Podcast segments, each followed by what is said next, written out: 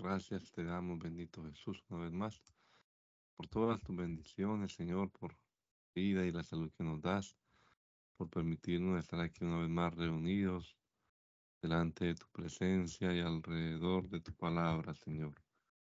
Guíanos, ilumínanos con tu Espíritu Santo para que podamos comprender claramente lo que dice tu palabra.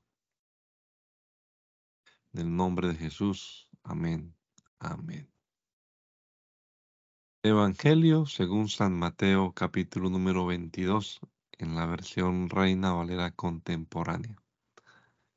Jesús volvió a hablarles en parábolas y les dijo, el reino de los cielos es semejante a un rey que hizo una fiesta de bodas para su hijo, y envió el rey a sus siervos para convocar a los invitados a la fiesta de bodas, pero estos no quisieron asistir.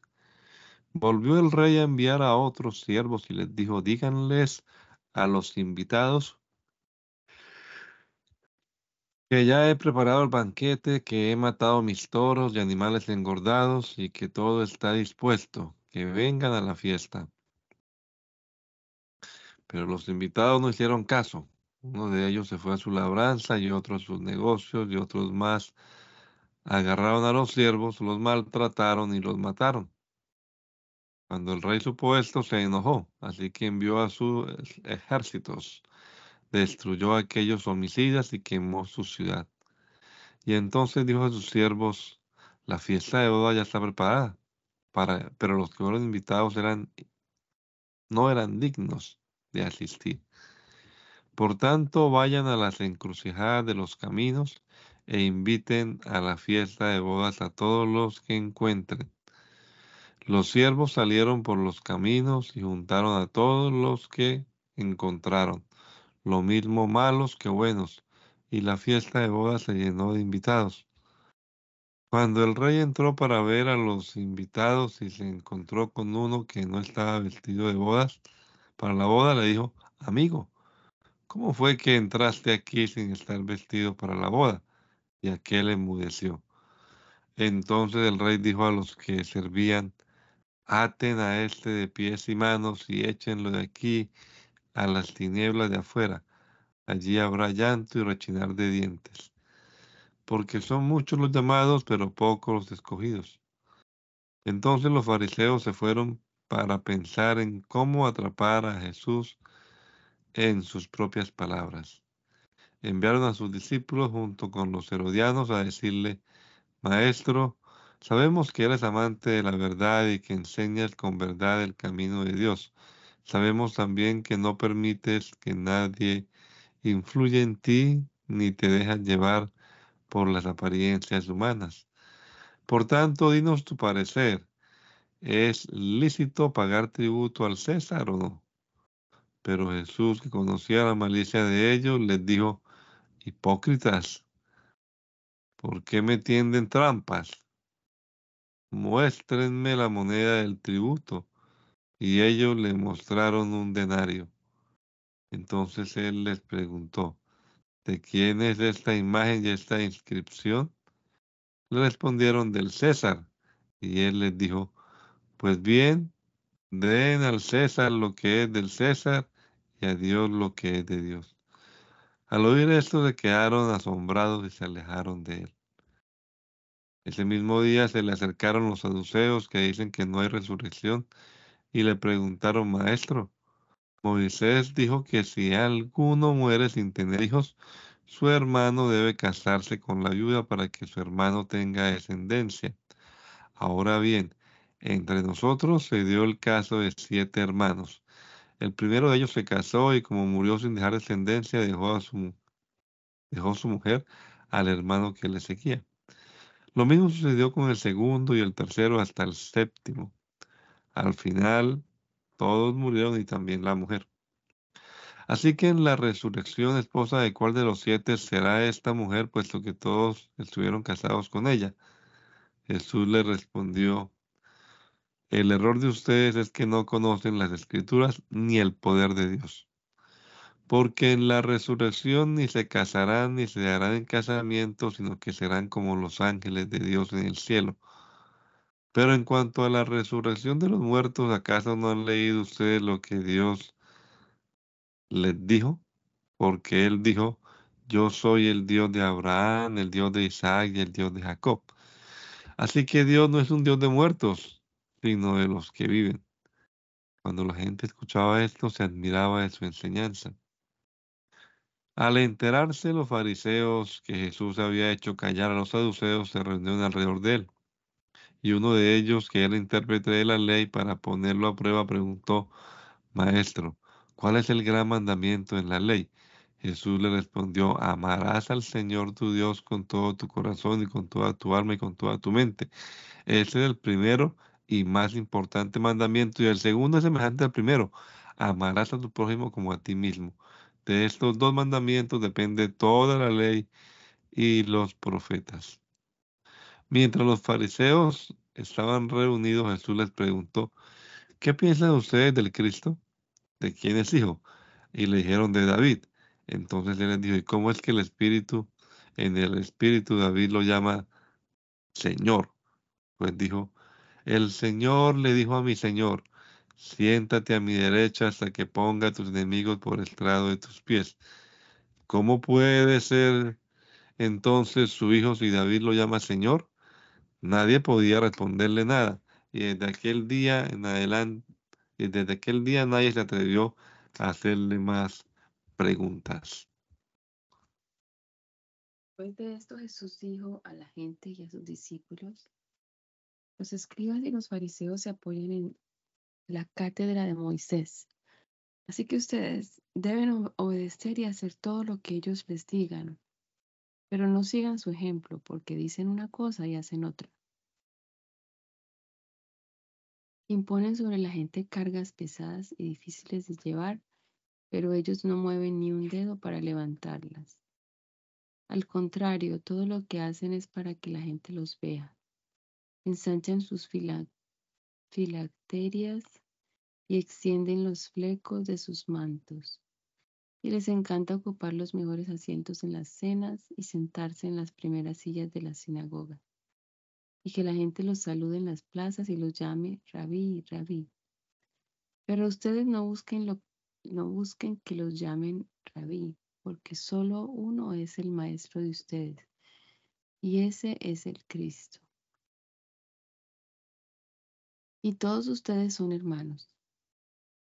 Ni llamen Padre a nadie en la tierra, porque solo uno es el Padre de ustedes y Él está en los cielos. Tampoco se hagan llamar maestros, porque solo uno es su maestro y es el Cristo. El que sea más importante entre ustedes sea siervo de todos. Porque el que se enaltece será humillado y el que se humilla será enaltecido. Pero hay de ustedes, escribas y fariseos hipócritas, porque le niegan a la gente la entrada al reino de los cielos, y ni ustedes entran, ni tampoco dejan entrar a los que quieren hacerlo. Hay de ustedes, escribas y fariseos hipócritas, porque devoran las casas de las viudas y como pretexto hacen largas oraciones. Por esto mayor será su condenación. Hay de ustedes, escribas y fariseos hipócritas, porque recorren mar y tierra en busca de seguidores, y una vez que los consiguen, los hacen dos veces más hijos del infierno que ustedes. Hay de ustedes, guías ciegos, pues dicen, si alguno jura por el templo, no es nada, pero si alguno jura por el oro del templo, debe cumplir el juramento. Insensatos y ciegos, ¿qué es más importante, el oro o el templo que santifica el oro? También dicen, si alguno jura por el altar, no es nada, pero si alguno jura por la ofrenda que está sobre el altar, debe cumplir el juramento. Necios y ciegos, ¿qué es más importante, la ofrenda o el altar que santifica la ofrenda? Porque el que jura por el altar, jura por el altar y por todo lo que está sobre el altar. Y el que jura por el templo, jura por el templo y por, por el que lo habita. Y el que jura por el cielo, jura por el trono de Dios. y por aquel que está sentado en él. Hay de ustedes escribas y fariseos hipócritas, porque pagan el diezmo de la menta, del eneldo y del comino, y soslagan lo más importante de la ley, que es la justicia, la misericordia y la fe. Es necesario que hagan esto, pero sin dejar de hacer aquello. Guías ciegos que cuelan el mosquito pero se tragan el camello. Hay de ustedes, escribas y fariseos hipócritas, porque limpian por fuera el vaso y el plato, pero por dentro están llenos de robo y de injusticia. Fariseo ciego, limpia primero el vaso y el plato por dentro, para que también quede limpio por fuera. Hay de ustedes, escribas y fariseos hipócritas, porque son como los sepulcros blanqueados, que por fuera se ven hermosos, pero por dentro están llenos de carroña y de total impureza. Así también ustedes por, fuera se presentan ante todos como hombres justos, pero por dentro están llenos de hipocresía y de maldad. Hay de ustedes, escribas y fariseos hipócritas, porque edifican los sepulcros de los profetas y adornan los monumentos de los justos. Y dicen, si hubiéramos vivido en los días de nuestros padres, no hubiéramos sido sus cómplices en la muerte de los profetas. Con esto dan testimonio contra ustedes mismos de que son hijos de aquellos que mataron a los profetas. Terminen de hacer lo que sus padres comenzaron serpientes, generación de víboras, ¿cómo escaparán de la condenación del infierno? Por eso yo les enviaré profetas sabios y escribas. De ellos ustedes matarán y crucificarán a algunos y a otros los azotarán en sus sinagogas y los perseguirán de ciudad en ciudad, para que recaiga sobre ustedes toda la sangre inocente que se ha derramado sobre la tierra, desde la sangre de Abel, el justo, hasta eh, desde la sangre de Abel el justo hasta la sangre de Zacarías, hijo de Berequías, a quienes ustedes mataron entre el templo y el altar. De cierto les digo que todo esto vendrá sobre esta generación. Jerusalén, Jerusalén, que matas a los profetas y apedreas a los que son enviados a ti. ¿Cuántas veces quise juntar a tus hijos como junta la gallina a sus polluelos debajo de sus alas y no quisiste? Miren cuán desolada se queda la casa de ustedes. Porque yo les digo que no volverán a verme hasta que digan, bendito el que viene en el nombre del Señor. Jesús salió del templo y ya se iba cuando sus discípulos se, se acercaron para mostrarle los edificios del templo.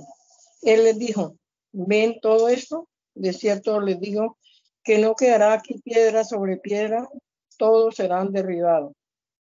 Mientras Jesús estaba sentado en el monte de los olivos, los discípulos se le acercaron por separado y le dijeron, dinos, ¿cuándo sucederá todo esto y cuál, y cuál será la señal de tu venida y, del fin del mundo? Jesús le respondió, cuídense de que nadie los engañe porque muchos vendrán en mi nombre y dirán, yo soy el Cristo, y engañarán a muchos. Ustedes oirán hablar de guerras y de rumores de guerras, pero no se angustien porque es necesario que todo esto suceda, pero aún no será el fin. Porque se levantará nación contra nación y reino contra reino y habrá hambre, terremotos en distintos lugares. Todo esto será solo el comienzo de los dolores. Entonces los, los entregarán a ustedes para ser torturados y los matarán y todos los odiarán por causa de mí, de mi nombre. En aquel tiempo muchos tropezarán y unos a otros se traicionarán y odiarán. Muchos falsos profetas se levantarán y engañarán a muchos y tanto aumentará y tanto aumentará la maldad que el amor de, muchos se enfriará pero el que resista hasta el fin será salvo. Y este Evangelio del Reino será predicado en todo el mundo para testimonio a todas las naciones, y entonces vendrá el fin. Por tanto, cuando en el lugar santo vean la abominación desoladora de la que habló el profeta Daniel, el que lee, que entienda. Los que estén en Judea huyan a los montes, y el que esté en la azotea no baje para llevarse algo de su casa. Y el que esté en el campo no vuelva atrás a, tomar su, su capa. Pero hay de las que en esos días estén embarazadas y, y amamantando. Pídanle a Dios que no tengan que huir en invierno ni en día de reposo, porque entonces habrá una gran tribulación como no la ha habido desde el principio del mundo hasta ahora ni la ni la habrá jamás. Si aquellos días no fueran acortados, nadie sería salvo, pero serán acortados por causa de los escogidos. Así que si alguien le dice, miren, aquí está el Cristo, o miren, allí está, no lo crean, porque surgirán falsos cristos y falsos profetas y harán grandes señales y, prodigios de tal manera que, de ser posible, engañarán incluso a los escogidos. Ya los he prevenido de todo. Así que eh, les dice, miren, está en el desierto, no vayan. Si les dicen, miren, está en los aposentos, no lo crean porque la venida del Hijo del Hombre será como el relámpago que sale del oriente y puede verse hasta el occidente, porque los buitres se juntan donde está el cadáver.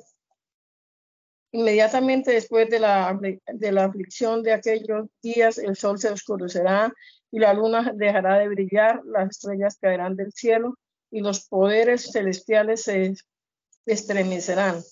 Entonces aparecerá en el cielo la señal del Hijo del Hombre y todas las tribus de la tierra se lamentarán y verán al Hijo del Hombre venir sobre las nubes del cielo con gran poder y gloria. Y enviará a sus ángeles con gran voz de trompeta y de los, de los cuatro vientos desde un extremo al otro del cielo y ellos juntarán a sus elegidos de la higuera deben aprender esta parábola. Cuando sus ramas se ponen tiernas y le brotan las hojas ustedes, y le brotan las hojas, ustedes saben que el verano ya está cerca. De la misma manera, cuando ustedes vean todas estas cosas, sepan que la hora ya está cerca y que está a la puerta. Es cierto, les digo que todo esto sucederá antes de que pase esta generación. El cielo y la tierra pasarán, pero mis palabras no pasarán. En cuanto al día y la hora, nadie lo sabe, ni siquiera los ángeles de los cielos. Solo mi Padre lo sabe. La venida del Hijo del Hombre será como en los días de Noé, pues así como los días, los días antes del diluvio la gente comía, bebía y se casaba y daban un casamiento, hasta el día en que Noé entró en el arca y no entendieron hasta que vino el diluvio y se lo llevó a todos. Así será también la venida del Hijo del Hombre. Entonces estarán dos en el campo. Uno de ellos será tomado y el otro será dejado. Dos mujeres estarán en el molino. Una de ellas será tomada y la otra será dejada. Por tanto, estén atentos porque no saben a qué hora va a venir su Señor. Pero sepan esto, que si el dueño de la casa supiera a qué hora va a venir el ladrón, se quedaría despierto y no dejaría que robaran su casa. Por tanto, también ustedes estén preparados, porque el Hijo del Hombre vendrá a la hora que menos lo esperan. ¿Quién es el siervo fiel y prudente al cual su Señor deja encargado de los de los de su casa para que los alimente a su tiempo? Bien, por bien, por siervo que cuando su Señor venga lo encuentren haciendo así. De cierto, les digo que lo pondrá a cargo de todos sus bienes. Pero si aquel siervo malo dice en su corazón, mi Señor tarda en venir y comienza a golpear a sus consiervos y aún a comer y a beber con los borrachos, el Señor de aquel siervo vendrá en el día menos, pensado y a una hora que nadie sabe y lo castigará duramente y le hará correr la misma suerte de los hipócritas. Allí habrá llanto y rechinar de dientes. En aquel tiempo el reino de los cielos será semejante a diez vírgenes que tomaron sus lámparas y salieron a recibir al novio. Cinco de ellas eran prudentes y cinco insensatas. Las insensatas tomaron sus lámparas pero no llevaron aceite. En cambio, las prudentes llevaron sus lámparas y también vasijas con aceite. Como el esposo se demoró, todas cabecearon y se durmieron. A la medianoche se oyó gritar, aquí viene el novio, salgan a recibirlo. Todas aquellas vírgenes se levantaron y arreglaron sus lámparas. Entonces las insensatas dijeron a las prudentes, dennos un poco de su aceite porque nuestras lámparas se están apagando. Pero las prudentes le respondieron, a fin de que no nos falte a nosotras ni a, a ustedes, vayan a los que venden y compren para ustedes mismos. Pero mientras ellas fueron a comprar, llegó el novio y las que estaban preparadas entraron con él a las bodas y se cerró la puerta. Después llegaron también las otras vírgenes y decían, Señor, Señor, ábrenos. Pero él les respondió, de cierto les digo que no las conozco. Estén atentos porque ustedes no saben el día ni la hora en que el Hijo del Hombre vendrá. Porque el reino de los cielos es como un hombre que al irse de viaje llamó a su siervo y les entregó sus bienes. A uno le dio cinco mil monedas de plata, a otro dos mil y a otro mil, a cada uno conforme a su capacidad, y luego se marchó. El que había recibido cinco mil monedas negoció con ellas y ganó otras cinco mil. Asimismo, el que había recibido dos mil ganó también otras dos mil. Pero el que había recibido mil hizo un hoyo en la tierra allí escondió el dinero de su señor. Mucho tiempo después, el señor de aquellos siervos volvió y arregló cuentas con ellos. El que había recibido las cinco mil monedas se presentó le entregó otras cinco mil y dijo, Señor, tú me entregaste cinco mil monedas y con ellas he ganado otras cinco mil. Aquí las tienes. Y su señor le dijo, bien, buen siervo y fiel. Sobre poco has sido fiel, sobre mucho te pondré. Entra en el gozo de tu señor. El que había recibido dos mil monedas dijo, Señor, tú me entregaste dos mil monedas y con ellas he ganado otras dos mil. Aquí las tienes. Tu señor le dijo, bien, buen siervo y fiel, sobre poco has sido fiel, sobre mucho te pondré. Entra en el gozo de tu señor. Pero el que había recibido mil monedas llegó y dijo, Señor, yo sabía que tú eres un hombre duro, que ciegas donde no sembraste y recoges lo que no esparciste.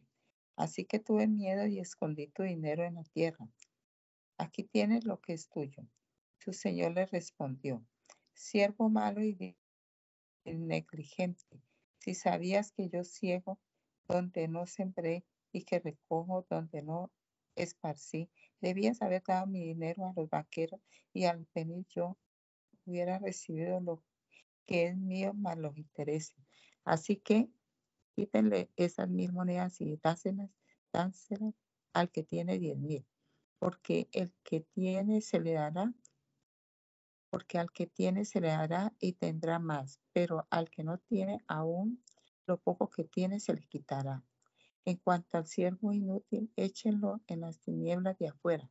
Allí habrá llanto y rechinar de dientes. Cuando el Hijo del Hombre venga en su gloria y todos los santos ángeles con él, se sentará en su trono de gloria. Y todas las naciones serán reunidas ante él entonces él apartará a los unos de los otros, como aparte el pastor a las ovejas de los cabritos.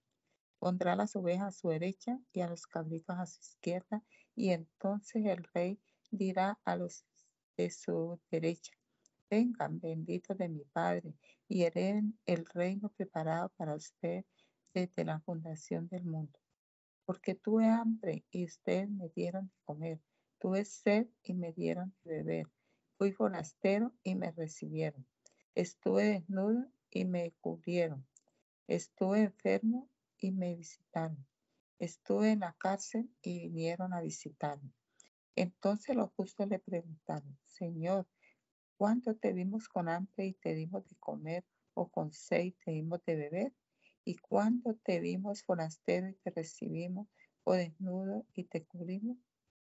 ¿Cuándo te vimos enfermo o en la cárcel y, te visitamos? Y el rey le responderá, de cierto les digo que todo lo que hicieron por uno de mis hermanos más pequeños, por mí lo hicieron. Entonces dirá también a los de la izquierda, apártense de mí, malditos, vayan al fuego eterno, preparado para el diablo y sus ángeles, porque tuve hambre y no me dieron de comer, tuve sed y no me dieron de beber, fui forastero y no me recibieron, estuve desnudo y no me, eh, no me cubrieron, estuve enfermo y en la cárcel y no me visitaron. Ellos a su vez le preguntarán, Señor, ¿cuándo te vimos con hambre o con seo, forastero, desnudo, enfermo o en la cárcel y no te servimos? Y él le responderá, de cierto les digo que todo lo que no hicieron por uno de estos más pequeños, tampoco por mí lo hicieron. Entonces estos irán al castigo eterno y los justos irán a la vida eterna. Cuando Jesús terminó de decir todo esto, dijo a sus discípulos, ustedes saben, dentro de dos días se celebra la Pascua y el Hijo del Hombre será entregado para ser crucificado. Entonces los principales sacerdotes, los escribas y los ancianos del pueblo se reunieron en el patio de Caifás, el sumo sacerdote, y se, se confabularon para prenderlos en, prender con engaños a Jesús y matarlo. Pero decían que no sea durante la fiesta para que no se alborote el pueblo. Mientras Jesús estaba en Betania, en casa de Simón el leproso, le acercó una mujer Llevaba un vaso de alabastro con un perfume muy caro que derramó sobre la cabeza de Jesús mientras él estaba sentado en la mesa. Al ver esto, los discípulos se enojaron y dijeron, ¿por qué es? Pero qué desperdicio es este. Pudo haberse vendido esto por mucho dinero y ser dado a los pobres. Jesús se dio cuenta de esto y le dijo, ¿por qué molestan a esta mujer? Lo que ha hecho conmigo es una buena obra porque ustedes siempre tendrán a los pobres, pero a mí no siempre me tendrán. Lo que ha hecho ella al derramar sobre mí este perfume es prepararme para la sepultura. De cierto les digo que en cualquier parte del mundo donde este evangelio sea proclamado, también se contará lo que esta mujer ha hecho y así será recordada. Entonces Judas Iscariote, que era uno de los doce, fue a ver a los principales sacerdotes y les dijo, ¿Cuánto me darían si yo les entrego a Jesús? Y ellos le asignaron 30 piezas de plata. Desde entonces Judas buscaba el mejor momento de entregar a Jesús. El primer día de la fiesta de los panes sin levadura, los discípulos se acercaron a Jesús y le preguntaron, ¿dónde quieres que preparemos la comida de la Pascua? Él les indicó ir a la ciudad, a la casa de cierto hombre, y decirle, el maestro dice, mi tiempo está cerca, celebraré la Pascua con mis discípulos en tu casa. Los discípulos hicieron lo que Jesús les mandó y prepararon la Pascua. Cuando llegó la noche, Jesús se sentó a la mesa con los doce y mientras comían dijo, de cierto les digo que uno de ustedes me va a traicionar. Y ellos se pusieron muy tristes y cada uno comenzó a preguntarle, ¿soy yo, Señor?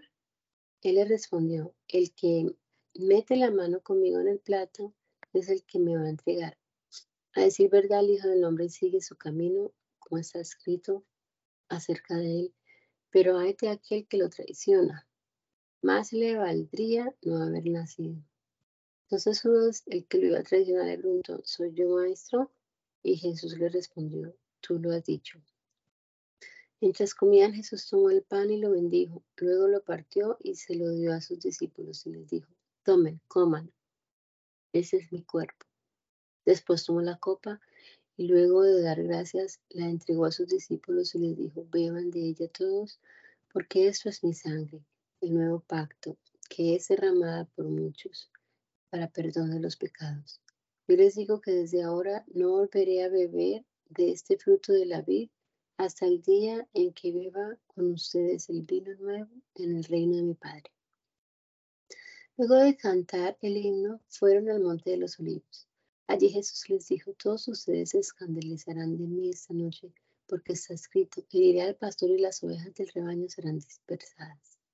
Pero después de que yo haya resucitado, iré delante de ustedes a Galilea. Pedro le dijo, aunque todos se escandalicen de ti, yo nunca me escandalizaré. Jesús le dijo, de cierto te digo que esta noche antes que el gallo cante me negarás tres veces. Pedro le dijo, aun cuando tenga yo que morir contigo, jamás te negaré. Y todos los discípulos mm, dijeron lo mismo. Entonces Jesús fue con ellos a un lugar que se llama Getsemaní y dijo a sus discípulos, siéntense aquí mientras yo voy a orar en aquel lugar. Jesús llevó consigo a Pedro y a los, y a los dos hijos de Zebedeo y comenzó a ponerse triste y muy angustiado. Entonces les dijo, quédense aquí y velen conmigo porque siento que el alma, siento en el alma una tristeza de muerte. Unos pasos más adelante se inclinó sobre su rostro y comenzó a orar y decía, Padre mío, si es posible, haz que pase de mí esta copa, pero que no sea como yo lo quiero, sino como tú lo quieres. Luego volvió con sus discípulos y como los encontró durmiendo, le dijo a Pedro, así que no han podido mantenerse despiertos conmigo ni una hora. Manténganse despiertos y oren para que no caigan en tentación. A decir verdad, el espíritu está dispuesto, pero la carne débil. Otra vez fue y oró por segunda vez y dijo, Padre mío, si esta copa no puede pasar de mí sin que yo la beba, que se haga tu voluntad. Una vez más fue y los salió durmiendo porque los ojos se les caían de sueño. Entonces los dejó y volvió a irse y por tercera vez oró con las mismas palabras. Luego volvió con sus discípulos y les dijo, sigan durmiendo y descansando. Miren que ha llegado la hora y el Hijo del Hombre es entregado en manos de pecadores. Vamos, levántense, que ya se acerca el que me traiciona. Todavía estaba hablando Jesús cuando llegó Judas, que era uno de los doce. Con él venía mucha gente armada con espadas y palos, de parte de los principales sacerdotes y de los ancianos del pueblo. El que lo estaba traicionando les había dado una contraseña. Al que yo le di un beso es ese, arréstelo. Enseguida se acercó a Jesús y le dijo, hola maestro, y le dio un beso. Jesús le dijo, amigo, ¿a qué vienes? Entonces aquellos hombres se acercaron, le echaron mano y lo arrestaron. Pero uno de los que estaba con Jesús extendió su mano, sacó su espada, hirió a un siervo del sumo sacerdote y le cortó una oreja. Entonces Jesús le dijo, vuelve tu espada a tu lugar. Quien esgrime la espada, muere por la espada. ¿No te parece que yo puedo orar a mi Padre y que Él puede mandarme ahora mismo más de doce legiones de ángeles? Pero entonces, ¿cómo se cumplirán las escrituras? Porque es necesario que así suceda. En ese momento Jesús dijo a la gente, han venido a arrestarme con espadas y palos, como si fuera yo un ladrón. Todos los días que estaba, todos los días me sentaban señales en el templo y no me aprendieron. Pero todo esto sucede para que se cumpla lo escrito por los profetas. Entonces todos los discípulos lo abandonaron y huyeron. Los que prendieron a Jesús lo llevaron ante el sumo sacerdote Caifás, donde estaban reunidos los escribas y los ancianos. Pero Pedro lo siguió de lejos hasta el patio del sumo sacerdote y entró y se sentó con los alguaciles para ver cómo terminaba aquello. Los principales sacerdotes y los ancianos y todo el concilio Buscaban algún falso testimonio contra Jesús para condenarlo a muerte, pero no lo hallaron, aunque se presentaron muchos testigos falsos. Finalmente llegaron los testigos falsos que dijeron, este dijo, puedo derribar el templo de Dios y reedificarlo en tres días. El sumo sacerdote se levantó y le preguntó, ¿no vas a responder? Mira lo que estos dicen contra ti. Pero Jesús guardó silencio. Entonces el sumo sacerdote le dijo, te ordeno en el nombre del Dios viviente que nos digas si tú eres el Cristo, el Hijo de Dios. Jesús le respondió, tú lo has dicho. Y además les digo que desde ahora verán al Hijo del Hombre sentado a la diestra del Poderoso y venir en las nubes del cielo. El sumo sacerdote se rasgó entonces las vestiduras y dijo, habla amado, ¿qué necesidad tenemos de más testigos? Ustedes acaban de oír su blasfemia. ¿Qué les parece? Y ellos respondieron, que merece la muerte. Entonces uno los, unos lo escupieron en el rostro y, le dieron puñetazos y otros lo aboqueteaban. Y decían, profetízanos, Cristo, dinos quién te golpeó. Mientras Pedro estaba sentado afuera en el patio, se le acercó una criada y le dijo, también tú estabas con Jesús el Galileo. Pero él lo negó delante de todos y dijo, no sé de qué hablas y se fue a la puerta. Pero otra criada lo vio y dijo a los que estaban allí, también este estaba con Jesús el Nazareno. Pero él lo negó otra vez y hasta juró, no conozco a ese hombre. Un poco después, los que estaban allí se acercaron y a Pedro y le dijeron, sin lugar a dudas, tú también eres uno de ellos, porque hasta tu manera de hablar te delata. Entonces él comenzó a maldecir y a jurar, no conozco a ese hombre, y enseguida cantó el gallo. Entonces Pedro se acordó de que Jesús le se acordó de que Jesús le había dicho, antes que de que el gallo cante, me negarás tres veces. Y saliendo de allí, lloró amargamente. Cuando llegó la mañana, todos los principales sacerdotes y los ancianos del pueblo se confabularon contra Jesús para condenarlo a muerte. Lo ataron y se lo llevaron para entregárselo a Poncio Pilato, el gobernador. Cuando Judas, el que lo había traicionado, vio que Jesús había sido condenado, se arrepintió y devolvió las treinta monedas de plata a los principales sacerdotes y a los ancianos.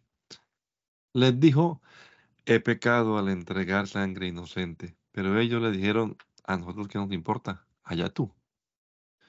Entonces Judas arrojó en el templo las monedas de plata y después de eso salió y se ahorcó. Los principales sacerdotes tomaron las monedas y dijeron, no está bien echarlas en el tesoro de las ofrendas porque es el precio de sangre derramada. Y después de ponerse de acuerdo, compraron con ellas el campo del alfarero para sepultar allí a los extranjeros. Por eso hasta el día de hoy aquel campo se llama campo de sangre. Así se cumplió lo dicho por el profeta Jeremías, y tomaron las treinta monedas de plata, que es el tiempo estimado por los hijos de Israel, y las usaron para comprar el campo del alfarero como me ordenó el Señor.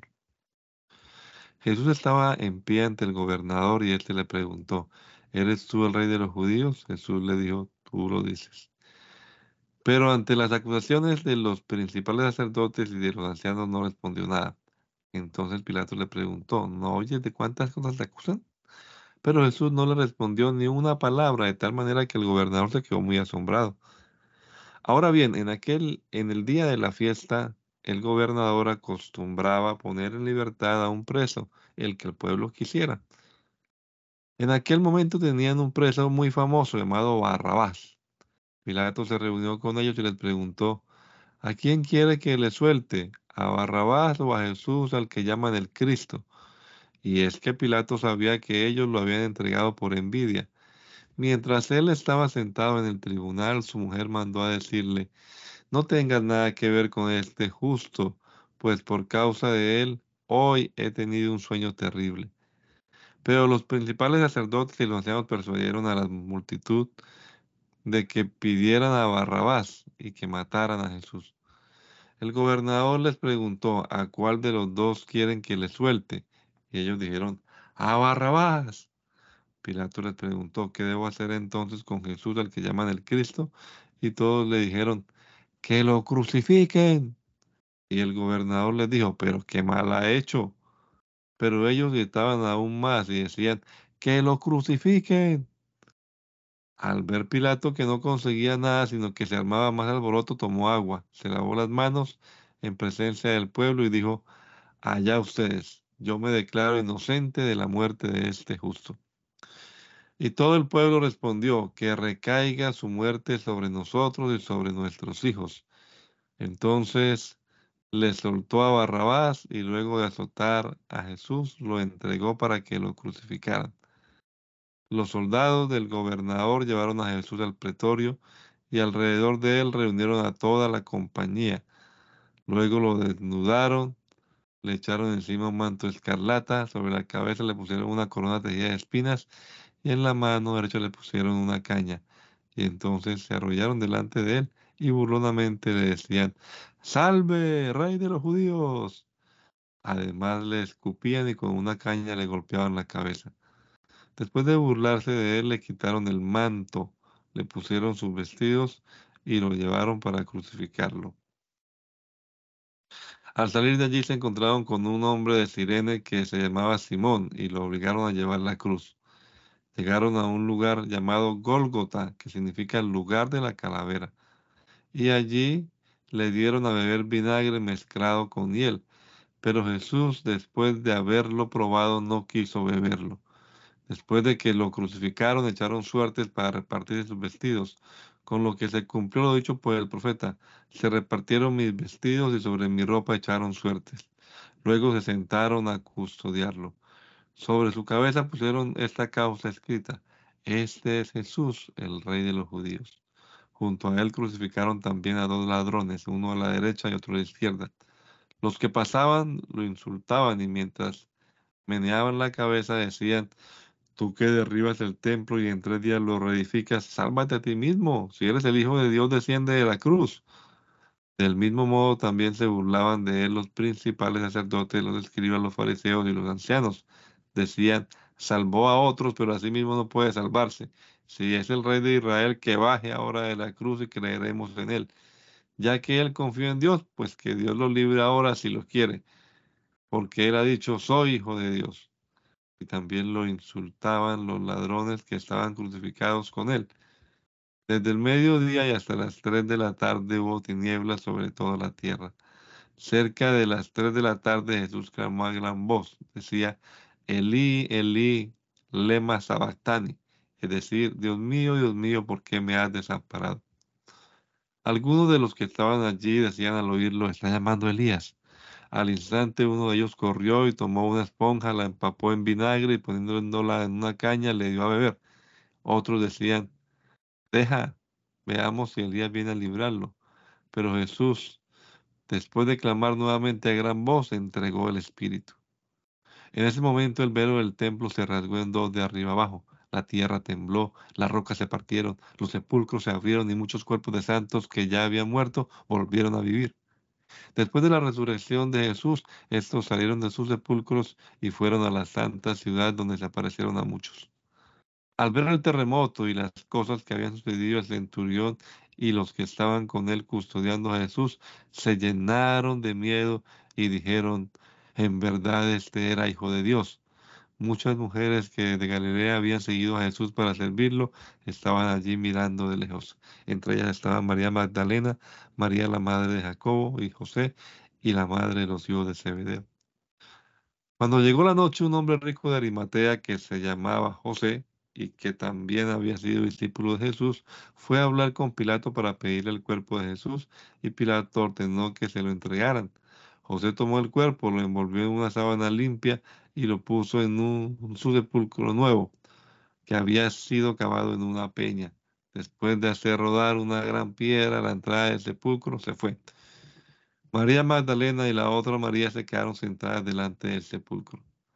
Al día siguiente, que es el día después de la preparación, los principales sacerdotes y los fariseos se reunieron ante Pilato y le dijeron, Señor, nos acordamos que cuando aún vivía aquel engañador dijo, después de tres días resucitaré. Por lo tanto, manda asegurar el sepulcro hasta el tercer día. No sea que sus discípulos vayan de noche y se lleven el cuerpo y luego digan al pueblo, resucitó entre los muertos, porque entonces el último engaño sería peor que el primero. Y Pilato les dijo, ahí tienen una guardia, vayan y aseguren el sepulcro como sepan hacerlo. Entonces ellos fueron y aseguraron el sepulcro y sellando la piedra y sellando la piedra y poniendo la guardia.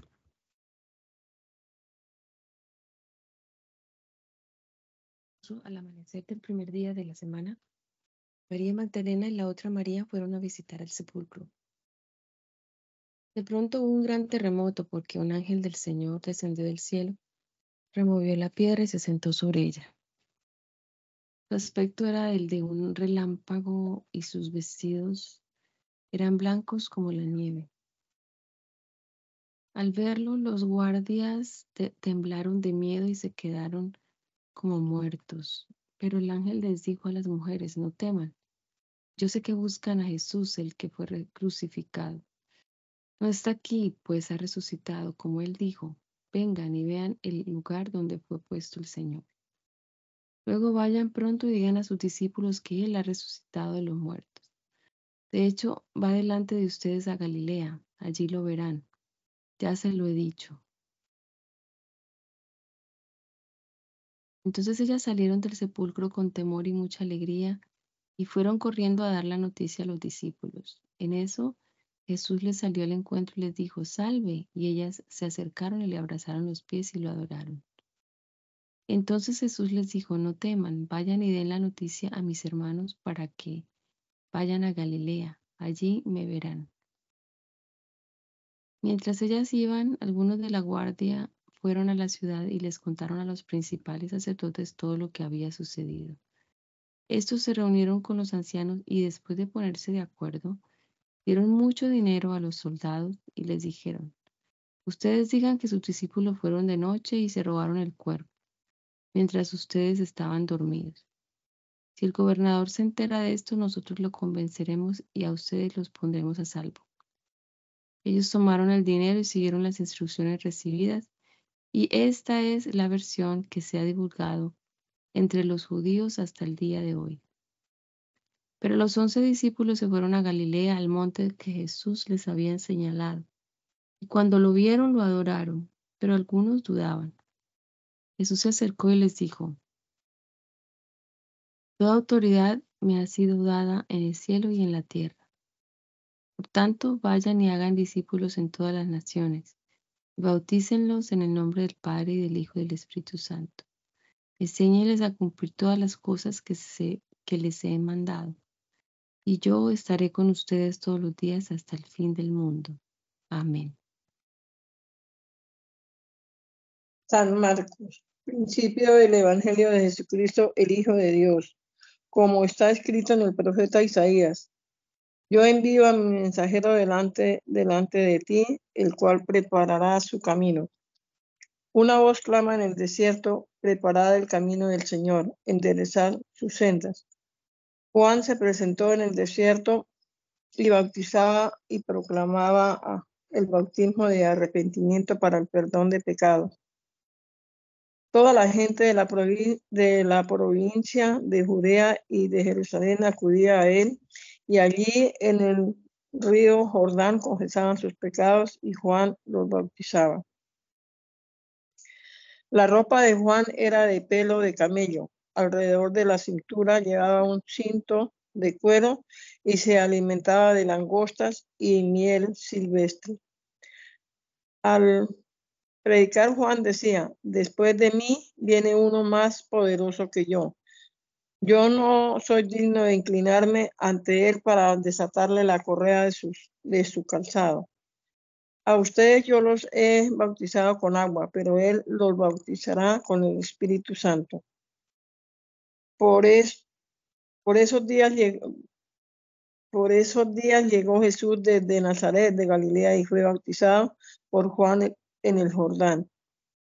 Y cuanto en cuanto Jesús salió del agua, vio que los cielos se abrían y que el Espíritu descendía sobre él como una paloma.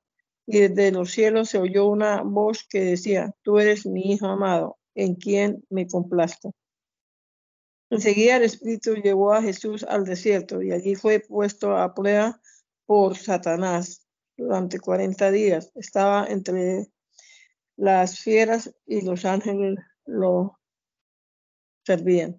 Después de que Juan fue encarcelado, Jesús fue a Galilea para proclamar el Evangelio del reino de Dios. Decía, el tiempo se ha cumplido y el reino de, Dios se ha acercado. arrepiéntense y crean en el Evangelio.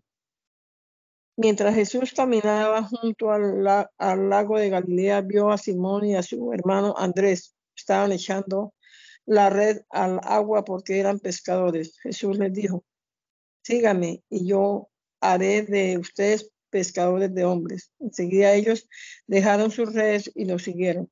Un poco más adelante Jesús vio a otros dos hermanos, Jacobo y Juan, hijos de Zebedeo, quienes estaban en, la barca y remendaban sus redes. Enseguida Jesús los llamó y ellos dejaron a su, dejaron a su padre Zebedeo en la barca con los jornaleros y lo siguieron. Llegaron a, a Cafarnaún y en cuanto llegó el día de reposo, Jesús fue a la sinagoga y se dedicó a enseñar. La gente se admiraba de sus enseñanzas porque enseñaba como, como corresponde a quien tiene autoridad y no como los escribas. De pronto un hombre que tenía un espíritu impuro comenzó a gritar en la sinagoga. Oye, Jesús de Nazaret, ¿qué tienes contra nosotros? ¿Has venido a destruirnos? Yo sé quién eres tú, eres el santo de Dios. Pero Jesús le respondió y le dijo, cállate y sal de ese, de ese hombre.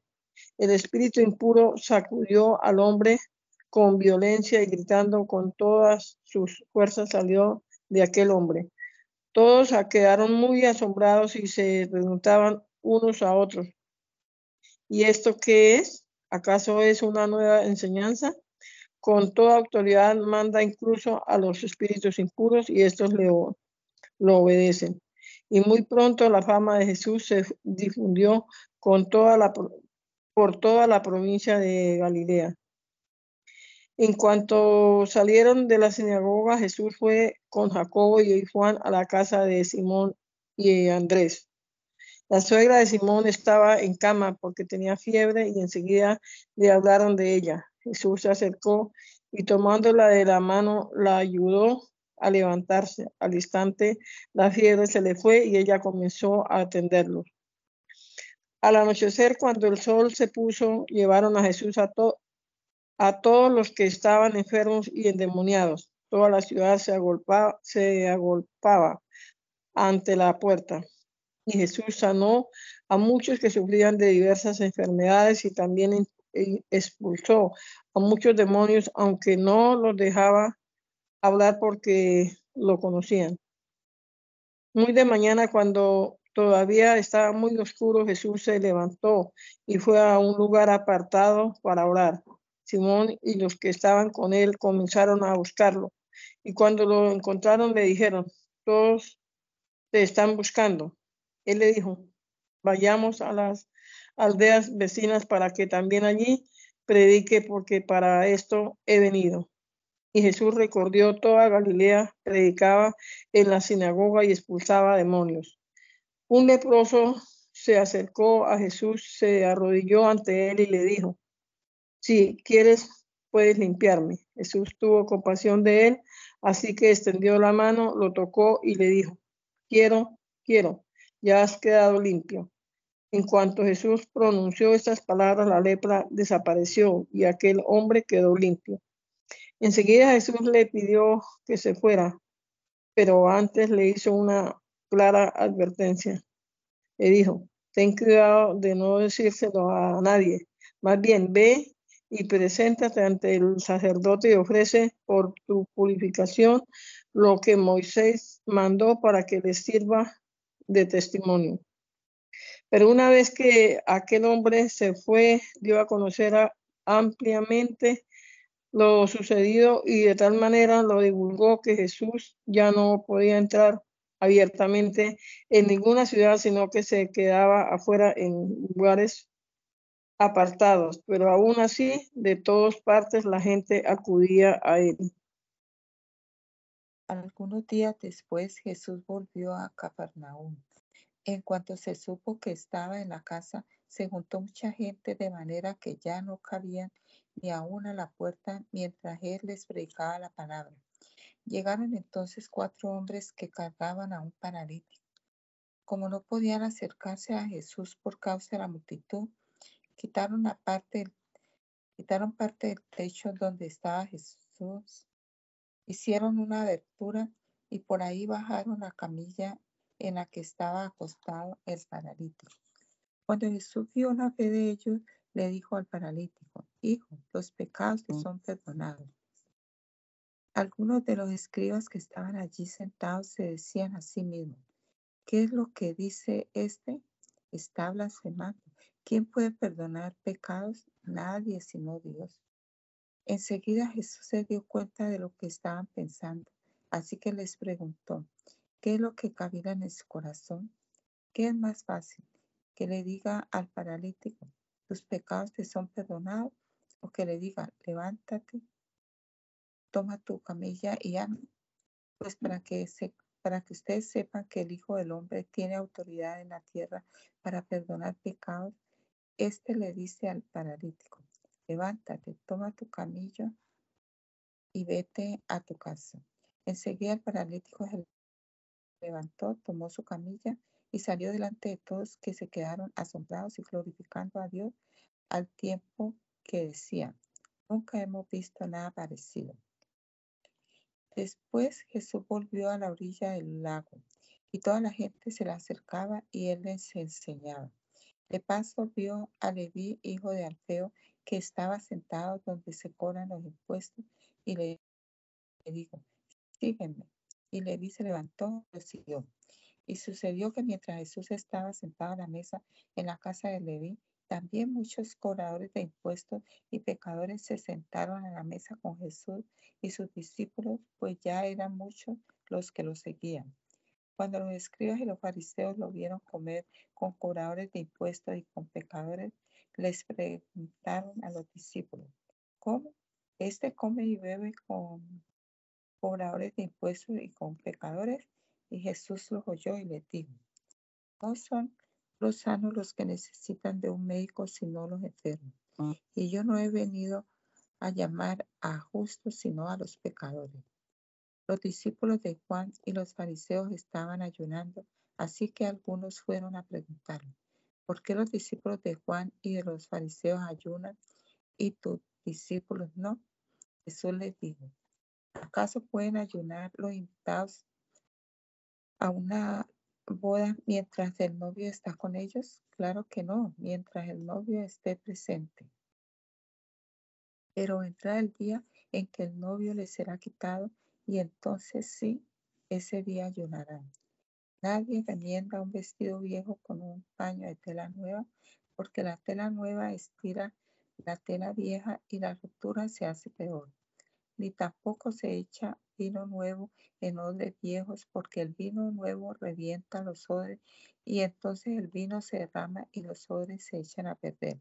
Más bien, el vino nuevo debe echarse en odres nuevos. Un día de reposo, mientras Jesús pasaba por los sembrados, sus discípulos comenzaron a arrancar espigas a su paso. Entonces los fariseos le dijeron, fíjate, ¿por qué hacen esto? ¿Por qué hacen esto en el día de reposo lo que no está permitido hacer? Jesús les respondió, ¿nunca leyeron lo que hizo David con sus compañeros en aquella ocasión en que tuvieron hambre? Pues entró en la casa de Dios y comió los panes de la proposición que solo a sus sacerdotes les permitió comer y hasta los compartió con sus compañeros. En aquel tiempo Abiatar era el sumo sacerdote. También les dijo, el día de reposo se hizo por causa del género humano y no el género humano por causa del día de reposo. De modo que el Hijo del Hombre es también Señor del día de reposo. Jesús volvió a visitar la sinagoga y allí se encontró con un hombre que tenía una mano atrofiada. Algunos lo vigilaban para ver si sanaba al hombre en el día de reposo y así poder acusarlo. Jesús le dijo al hombre con la mano atrofiada, levántate y ponte en medio. A los, a los demás les preguntó, ¿qué está permitido hacer en los días de reposo? ¿El bien o el mal? ¿Salvar una vida o quitar la vida? Ellos guardaron silencio. Jesús los miró con enojo y con tristeza, y al ver la dureza de sus corazones. Entonces dijo al hombre, extiende la mano. El hombre la extendió y su mano quedó sana. Tan pronto como los fariseos salieron, empezaron a conspirar con los herodianos para matar a Jesús. Jesús se retiró al lago con sus discípulos y mucha gente de Galilea y de Judea lo siguió al enterarse de todo lo que hacía. También acudieron a él muchos de Jerusalén, de Idumea y del otro lado del Jordán, así como los de, de los alrededores de Tiro y de Sidón. Por causa del gentío, y para evitar que lo apretujaran, Jesús dijo a sus discípulos tener siempre lista una barca. Pidió a sus discípulos tener siempre lista una barca. Y es que como había sanado muchos, todos los que tenían plagas querían tocarlo y se lanzaban sobre él. Cuando los espíritus impuros lo veían, se arrodillaban delante de él y a gritos le decían, tú eres el Hijo de Dios pero él les exigía con toda firmeza que no revelaran quién era él. Después Jesús subió a un monte y llamó a los que él quiso y ellos se reunieron con él. A los doce de ellos, a doce de ellos los asignó para que estuvieran con él, para enviarlos a predicar y para que tuvieran el poder de expulsar demonios. Estos dos serán Simón, a quien puso por nombre Pedro, Jacobo y su hermano Juan, hijos de Zebedeo, a quienes les puso por nombres Boanerges, que significa hijos del trueno. Andrés, Felipe, Bartolomé, Mateo, Tomás, Jacobo, hijo de Alfeo, Tadeo, Simón el cananista y Judas Iscariote, que fue quien lo traicionó. Jesús entró en una casa y de nuevo se juntó tanta gente que ni siquiera podían comer él y sus discípulos. Cuando sus familiares lo supieron fueron para llevárselo, porque pensaban que estaba fuera de sí. Pero los escribas que habían venido de Jerusalén decían, a ese lo domina Belcebú y expulsa a los demonios por el poder del príncipe de los demonios. Entonces Jesús los llamó y en parábola les dijo, ¿y cómo puede Satanás expulsar a Satanás?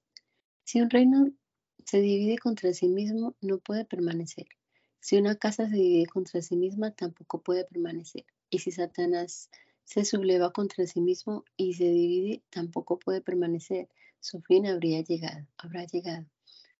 Nadie puede entrar en la casa de un hombre fuerte y robarle sus pertenencias si antes no lo ata. Entonces sí podrá saquear su casa. De cierto les digo que a, a todos ustedes se les perdonará todo pecado y toda blasfemia, pero el que blasfeme contra el Espíritu Santo jamás será perdonado, sino que será culpable de un pecado eterno y es que ellos habían dicho, este tiene un espíritu inmundo. Llegaron entonces la madre y los hermanos de Jesús, pero se quedaron afuera y mandaron a llamarlo. La muchedumbre sentada a su alrededor le dijo, tu madre y tus hermanos y tus hermanas están allí, allí afuera y te buscan. Jesús les preguntó, ¿y quién es mi madre y mis hermanos? Miró entonces a los que estaban sentados a su alrededor y dijo, mi madre y mis hermanos están aquí porque todo el que hace la voluntad de Dios es mi hermano y mi hermana y mi madre. Jesús comenzó a enseñar otra vez, una vez más, a la orilla del lago, y fue tanta la gente que se reunió alrededor de él que se subió a una barca que estaba en el lago y se sentó allí mientras que la gente se quedó en la orilla. Muchas cosas les enseñó por medio de parábolas y en sus enseñanzas les decía, presten atención, Resulta que un sembrador salió a sembrar. Al sembrar una parte de las semillas cayó junto al camino y vinieron las aves del cielo y se la comieron. Otra parte cayó entre las piedras donde no había mucha tierra y enseguida brotó porque la tierra no era profunda. Pero en cuanto salió el sol se quemó y se secó porque no tenía raíz. Otra parte cayó entre espinos, pero los espinos crecieron y la ahogaron, de modo que no dio fruto pero otra parte cayó en buena tierra y brotó y creció y dio fruto y rindió una cosecha de 30, 60 y hasta 100 por uno. Entonces les dijo, el que tenga oídos para oír, que oiga. Cuando se quedó solo, los que estaban cerca de él junto con los doce le preguntaron qué quería decir la parábola. él le respondió, a ustedes se les concede entender el misterio del reino de Dios, pero los que están afuera, todo se les dice por parábolas para que viendo vean y no entiendan, y oyendo oigan y no comprendan, no sea que se conviertan de sus pecados y sus pecados les sean perdonados. También les dijo, si no entienden ustedes esta parábola, ¿cómo podrán entender todas las demás? El sembrador es el que siembra la palabra. Algunos son como los sembrados junto al camino. En ellos se siembra la palabra, pero enseguida, después de oírla bien, Satanás y le arrebata la palabra, la palabra sembrada en su corazón. Otros son como los sembrados entre las piedras. Al oír la palabra, enseguida la reciben con gozo. Pero como no tienen raíz, su vida es muy corta. Al venir las aflicciones o la persecución por causa de la palabra, enseguida tropiezan. Otros son como los que fueron sembrados entre espinos. Estos son los que oyen la palabra, pero las preocupaciones de este mundo, el engaño de las riquezas y la codicia por otras cosas entran en ellos y ahogan la palabra, por lo que ésta no llega a dar fruto. Pero hay otros que son como los sembrados en buena tierra. Son los que oyen la palabra y la reciben y rinden fruto y dan 30, 60 y hasta 100 semillas por cada semilla sembrada. También les dijo, ¿acaso la luz se enciende para ponerla debajo de un cajón o debajo de la cama? Al contrario, se enciende para ponerla en el candelero. Porque no hay nada oculto que no llegue a manifestarse, ni hay nada escondido que no salga a la luz. Si alguno tiene oídos para oír, que oiga. También les dijo, fíjense bien en lo que oyen, porque con la medida con que ustedes midan a otros serán medidos, y hasta más se les añadirá. Porque al que tiene se le dará, y al que no tiene, hasta lo poco que tiene se le arrebatará. También dijo Jesús, el reino de Dios es como cuando un hombre arroja semillas sobre la tierra ya sea que él duerma o esté despierto de día y de noche, la semilla brota y crece sin que él sepa cómo. Y es que la tierra da fruto por sí misma. Primero sale una hierba, luego la espiga, después el grano se llena en, la espiga. Y cuando el grano madura, enseguida se mete la hoz, porque ya es el tiempo de cosechar. También dijo, ¿con qué vamos a comparar el reino de Dios? ¿Qué parábola nos servirá de comparación? Puede compararse con el grano de mostaza, que al sembrarlo en la tierra es la más pequeña de todas las semillas, pero que después de sembrada crece hasta convertirse en la más grande de todas las plantas y echa ramas tan grandes que aún las aves pueden poner su nido bajo su sombra. Con muchas parábolas como estas Jesús les hablaba de la palabra hasta donde podían entender. Y sin parábolas no les hablaba, aunque sus discípulos, a sus discípulos les explicaba todo en privado. Ese mismo día, al caer la noche, Jesús le dijo a sus discípulos, pasemos al otro lado. Y despidió a la multitud y partieron con él en la barca donde estaba. También otras barcas lo acompañaban, pero se levantó una gran tempestad con viento de tal manera y de tal manera las olas azotaban la barca que ésta estaba por inundarse. Jesús estaba en la popa y dormía sobre una almohada. Lo despertaron y le dijeron, Maestro, ¿acaso no te importa que estamos por naufragar? Jesús se levantó, reprendió al viento y dijo a las aguas, Silencio, a callar. El viento se calmó y todo quedó en completa calma. A sus discípulos les dijo, ¿por qué tienen tanto miedo? ¿Cómo es que no tienen fe? Ellos estaban muy asustados y se decían unos a otros, ¿quién es este que hasta el viento y las aguas lo obedecen? Bendito Dios, gracias por este rato que pasamos aquí una vez más en esta mañana, recordando tu palabra, Señor, tus hechos, la obra que hiciste al estar aquí manifestado en carne, Señor, tus enseñanzas narradas por estos testigos. Ayúdanos, Señor, a vivir de acuerdo a tu palabra, a ponerla en práctica en nuestra vida y también a compartirla con los que no la conocen, Señor. Ábrenos puertas para hablar de ella a los que están necesitados de ella. Guíanos en este día, Señor Jesús en todas nuestras actividades, Señor, que veamos tu respaldo, Padre amado. Te lo rogamos, Señor Jesucristo. Presentamos nuestras familias también, nuestra casa, Señor. Que seas tú obrando en todos.